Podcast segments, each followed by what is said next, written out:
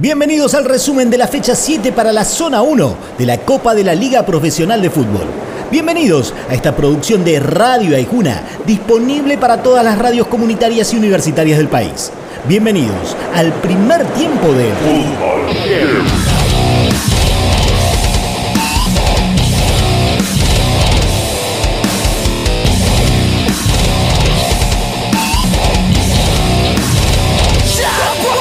Colón visitó a Platense en Saavedra sin la pulga y al toque lo perdía por el gol de Curuchet a los dos minutos. Pero el sabalero se armó de paciencia y de a poco empezó a dejar atrás el mal comienzo de partido para darlo vuelta y ganarlo cómodo por 3 a 1.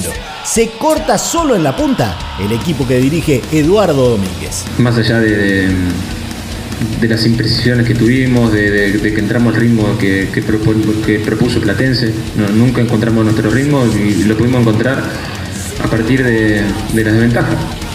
Creo que nos dimos cuenta que, que podemos amar, nos podemos exigir más, y creo que, así fue. En Mar del Plata, Aldo Civi y Banfield empataron en uno, pero el que salió mejor de la contienda fue el taladro por el golazo de Galopo y porque el punto fue con sabor a victoria ya que jugaba con uno menos y con las pardas queda a tiro de la clasificación. Analiza el encuentro el DT del tiburón, Fernando Gago. Todo partido va a haber cosas que ajustar. Eh, no nos podemos quedar con con lo bueno solamente. Eh, hay cosas para mejorar. Obviamente que nos hubiese gustado convertir más, goles por las situaciones que tuvimos. Tuvimos muchas situaciones, situaciones claras. Pero bueno, hay que seguir. Y este es el camino y el camino que elegimos entre todos para, para seguir de esta forma. Triunfazo de Argentinos Juniors contra Arsenal. Porque lo perdía dos veces y dos veces lo remontó. Porque lo perdía con dos jugadores menos y con dos menos lo ganó igual porque demostró carácter en un partido chivísimo y lo sacó adelante con el 3 a 2 final. Triunfazo del bicho de Gabriel Milito. Fue un partido donde no pudimos eh, tener el control que imaginábamos previamente, pero desde las ganas y la voluntad, eh, bueno, fuimos, fuimos muy competitivos y sobre todo el equipo no se no se decayó ante las adversidades, ¿no? Lindo partido entre Rosario Central y Central Córdoba. Se mostraron los dientes durante los 90 minutos en un partido de palo y palo. Y el canalla lo ganaba, lo podía frizar y sostener, pero no. Cuando el partido se moría, un error defensivo terminó en tiro libre para el ferroviario que, por la exquisita pegada de Milton Jiménez, termina por empatarlo. 2 a 2 final y el análisis del DT Rosarino, el Kili González. mucha bronca por bueno, la manera que nos empataron el partido.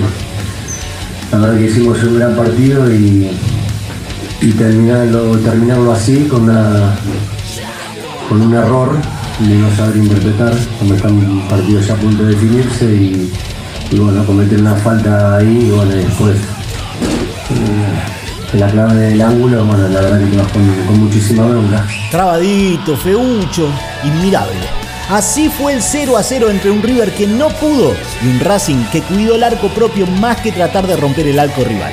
Para colmo, en la academia jugaron un rato largo con uno menos y terminaron poniendo un micro en el fondo. ¿Qué digo micro? El barco de Evergreen, ese que trabó el canal de Suez, ¿viste? Analiza el partido el DT de los de Avellaneda, Juan Antonio Pizzi. Nosotros sabíamos que, teníamos que controlar algunas virtudes que, no son pocas del equipo rival. No cuento más que una situación de gol en el primer tiempo de ellos cuando estamos acostumbrados a ver a este equipo generando 10 o 12 situaciones de gol por, tiempo. Eh, nos faltó por ahí un poquitito más de, posesión, pero incluso así me fui muy, muy satisfecho.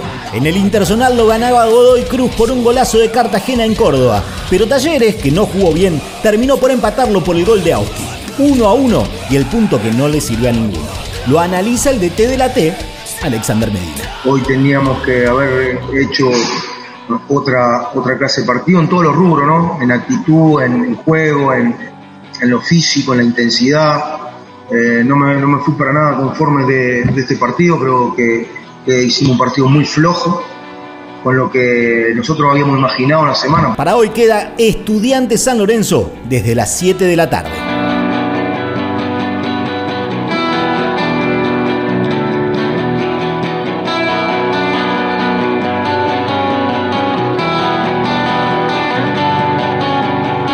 En el primer tiempo suena This Is Die haciendo Horizontes.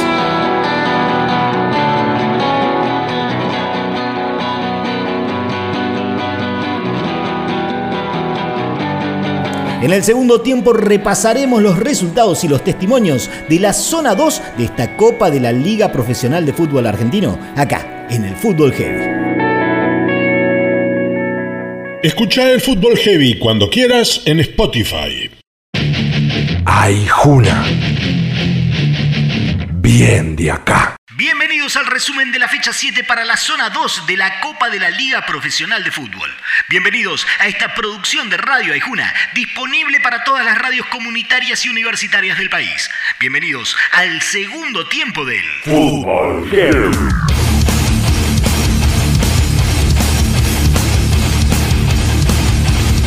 Lindo partido por la cantidad de goles y porque no se perdonaron nunca entre Lanús y Patronato.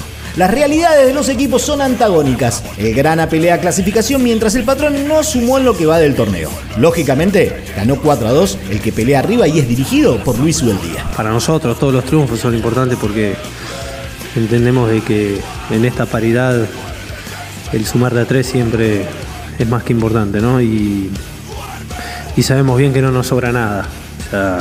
Cuando constituimos el plantel entendemos que hay un cierto margen de crecimiento, de formación, de, tiempo, que, por ahí en el fútbol no lo tenés. Y, eso significa que no nos sobra nada, que tenemos que dar el 100% en cada partido. A veces los empates 0 a 0 pueden llegar a ser lindos porque los equipos juegan bien. No, no. El 0 a 0 entre Unión y Sarmiento no lo fue. Tan aburrido que no hay nada para analizar. Bueno, no de nuestra parte. Sí lo hizo el de Teta Tengue, Juan Manuel Asconzaba. Al, partido le decía los primeros 20 minutos aproximadamente. Eh, estuvimos en, permanente situación para, marcar, de hecho tuvimos situaciones claras. Eh, nos faltó calidad en la ejecución final y después Sarmiento se acomodó. Lo dicho, a veces un empate puede ser a partir de un buen partido. Y ese fue el 1 a 1 entre Defensa y Justicia y Vélez en Florencio Varela. Con un rato de dominio para cada quien, el Halcón y el Fortín no pudieron sacarse ventaja y el punto repartido esa conformidad de lo visto en la cancha. Lo analiza el autor del gol de los de Varela, Marcelo Benítez. Sabíamos la exigencia que nos iba a llevar este partido, eh, pero bueno, por suerte llevamos un empate, que no, no es lo que buscábamos, pero bueno, sirve para sumar. Ahora viene partidos seguidos, Boca y después la, Copa, así que tenemos que seguir por este camino. Un sólido Independiente se lo ganaba a Boca con justicia por el cabezazo de Toñi pero la solidez desapareció en un par de pelotas paradas para el Ceneice que primero terminó en gol de Zambrano y después en un infantil penal al final del partido que hubiese podido darle una inmerecida victoria a los de la Ribera. Pero Sebastián Sosa se vistió de héroe, se le movió todo el tiempo al bailarín Sebastián Villa y le sacó el penal volando hacia la derecha. Uno a uno final entre los de Falcione y los de Russo. Lo analiza el héroe de la noche. La sensación es que, bueno, que eh, nos pusimos ventaja, teníamos un partido eh, bastante controlado, eh, teniendo acercamiento al arco rival, manejando un poco la pelota y, y bueno, nada, una pelota este, parada nos, nos cuesta la verdad que es bastante caro y, bueno, la situación del final de repente te deja ese, ese trago amargo como que las cosas, este, que quizás el, rival pudo haberse llevado mucho. Por suerte no fue así, este, creo que sumar un punto es importante y, bueno, y más cuando se trata de, de enfrentar equipos grandes como Boca. Hoy cierran la fecha Atlético Tucumán Y Huracán Gimnasia desde las 9 y cuarto de la noche. En el segundo tiempo suena Hydra haciendo despierto.